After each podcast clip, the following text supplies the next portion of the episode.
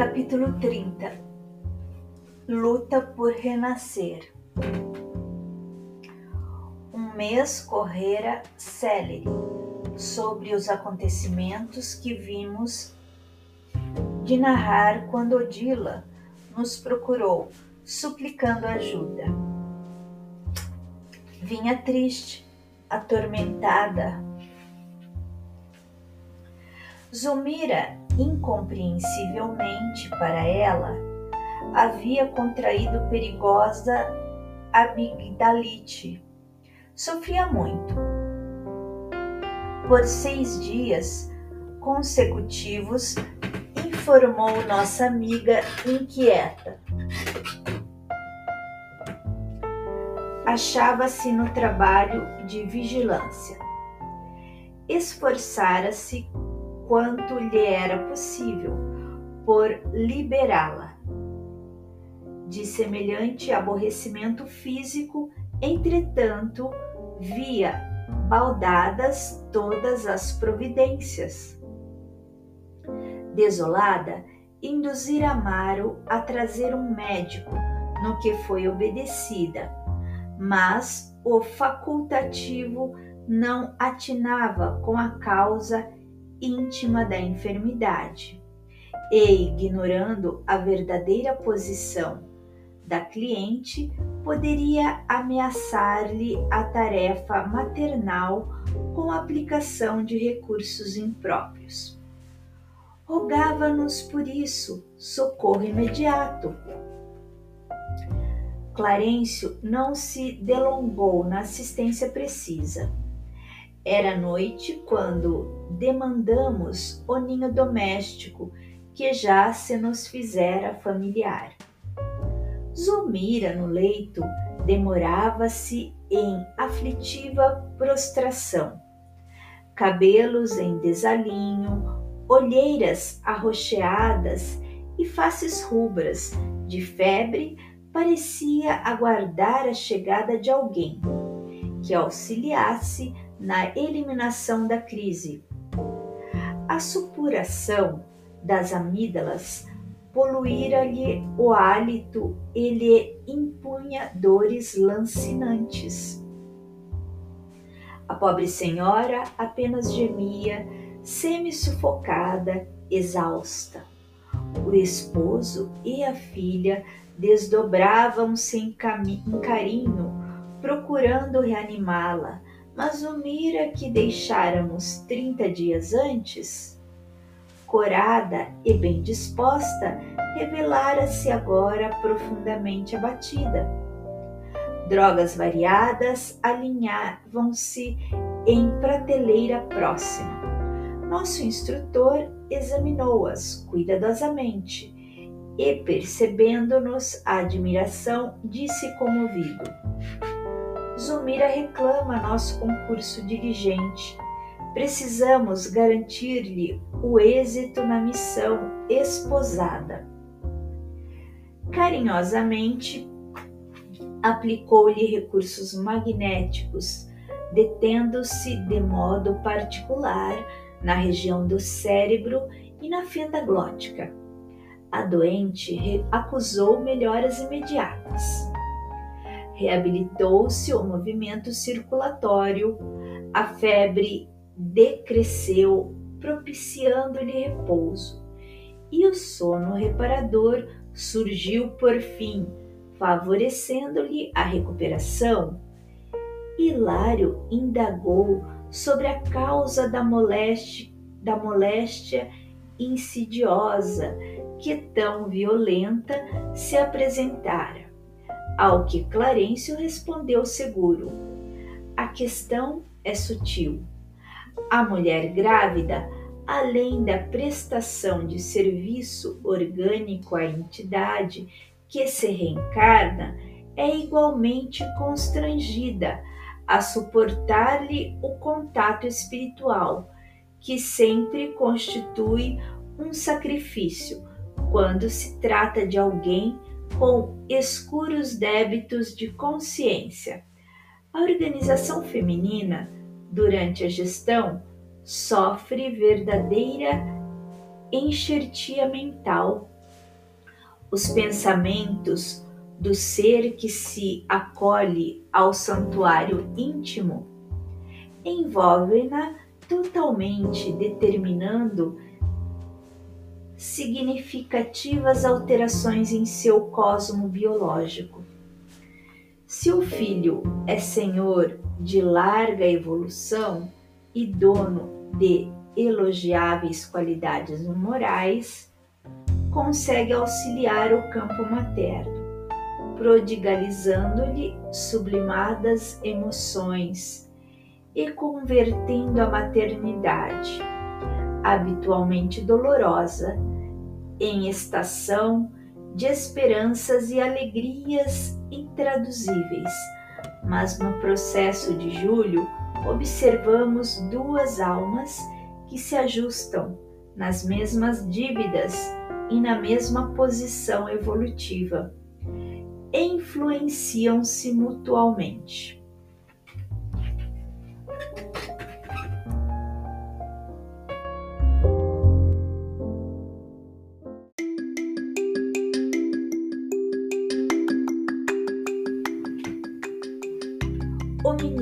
Fez longa pausa, tornando aos passes em benefício da enferma. Odila acompanhava-o atenciosa. De todos nós, parecia ela mais preocupada com as lições ouvidas. Identificava-se-lhe o interesse de tudo aprender para tornar-se ali mais útil Findos alguns instantes, Clarencio continuou. Se Zulmira atua de maneira decisiva na formação do novo veículo do menino, o menino atua vigorosamente nela, estabelecendo fenômenos perturbadores em sua constituição de mulher. A permuta de impressões entre ambos é inevitável e os padecimentos que Júlio trazia na garganta foram impressos na mente maternal, que os reproduziu no corpo em que se manifesta.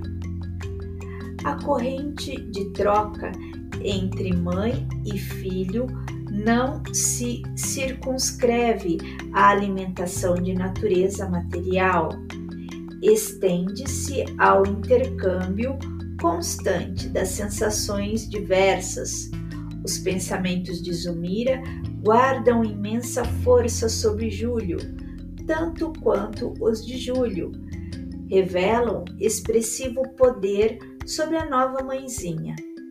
As mentes de um e de outro como que se justapõem, mantendo-se em permanente comunhão até que a natureza complete o serviço que lhe cabe no tempo. De semelhante associação procedem os chamados sinais de, de nascença.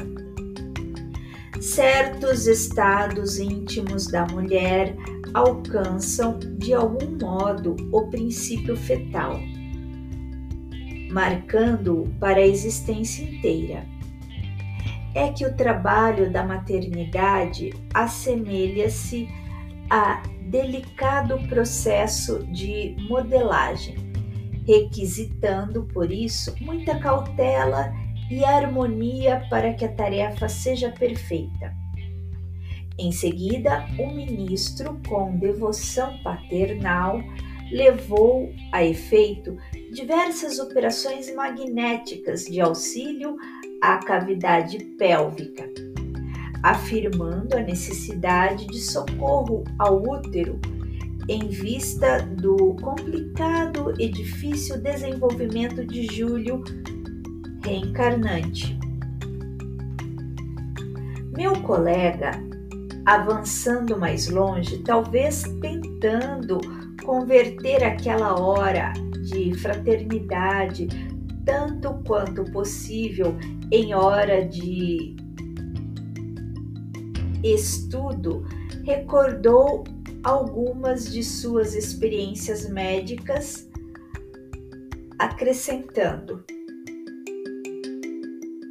É comum a verificação da exagerada sensibilidade na mulher que engravida, a transformação do sistema nervoso nessa circunstância é indiscutível.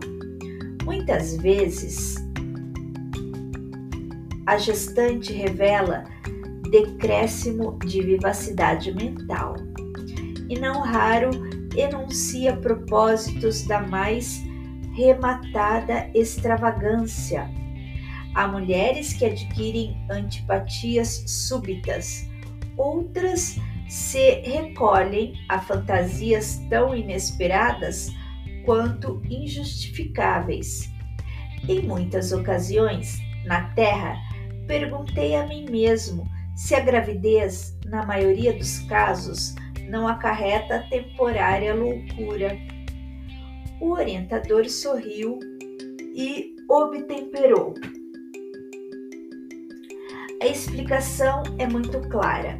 A gestante é muito é uma criatura hipnotizada a longo prazo. Tem o campo psíquico invadido pelas impressões e vibrações do espírito que lhe ocupa as possibilidades para o serviço de reincorporação no mundo. Quando o futuro filho não se encontra suficientemente equilibrado diante da lei, e isso acontece quase sempre, a mente maternal é suscetível de registrar os mais estranhos desequilíbrios, porque a maneira de um médium estará transmitindo opiniões e sensações da entidade que a empolga. Afligia-me observar, lembrou Hilário com interesse. A, inopina, a inopi, inopinada aversão de muitas gestantes pelos próprios maridos. Sim, isso ocorre sempre que um inimigo do pretérito volta à carne, a fim de resgatar débitos contrários para com aquele que lhe servirá de pai. Temos, contudo, os casos, ponderei curioso, em que se ribalta do mundo vemos filhas que foram evidentemente fortes desafetos das mães. Em passado remoto ou próximo, tal a animosidade que lhes caracteriza as relações. Reparamos que, em tais ocorrências, as filhas são muito mais afins com os pais vivendo psiquicamente em harmoniosa associação com eles e distanciadas espiritualmente das mãezinhas que, por vezes, tudo fazem de balde para quebrar as barreiras de separação. Em ligações dessa natureza, surgirão obstáculos à reencarnação?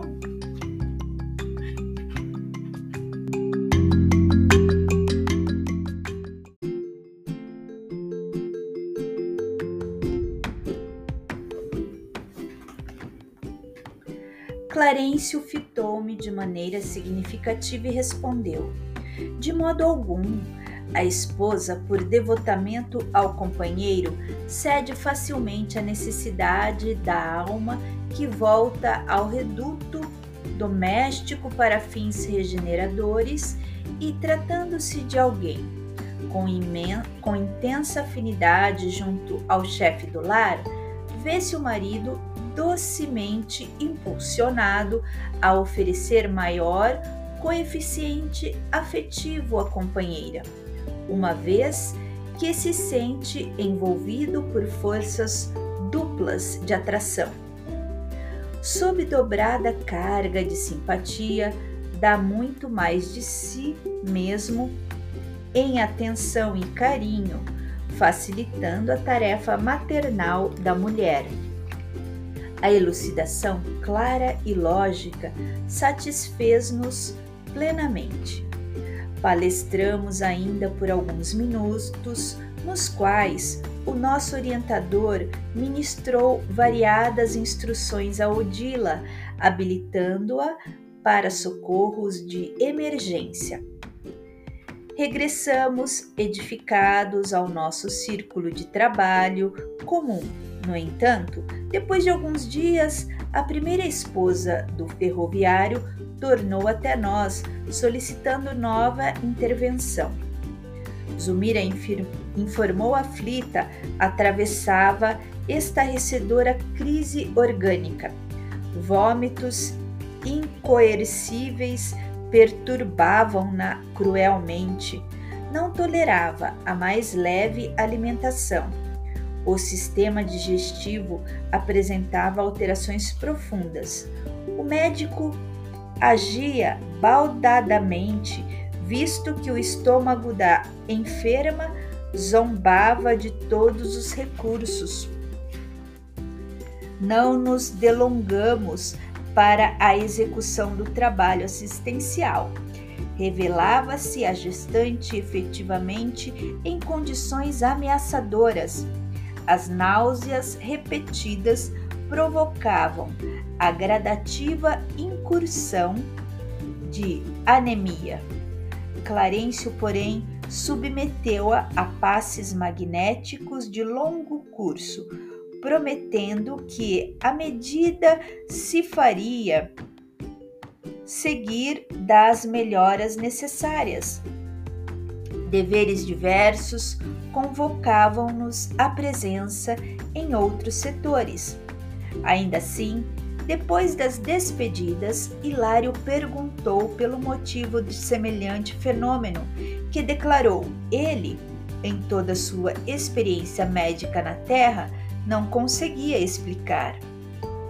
Estamos certos de que a ciência do porvir ajudará a mulher na defesa contra essa espécie de aborrecimento orgânico, asseverou o ministro com segurança, encontrando definições de ordem fisiológica para tais conflitos, mas no fundo o desequilíbrio é de essência espiritual.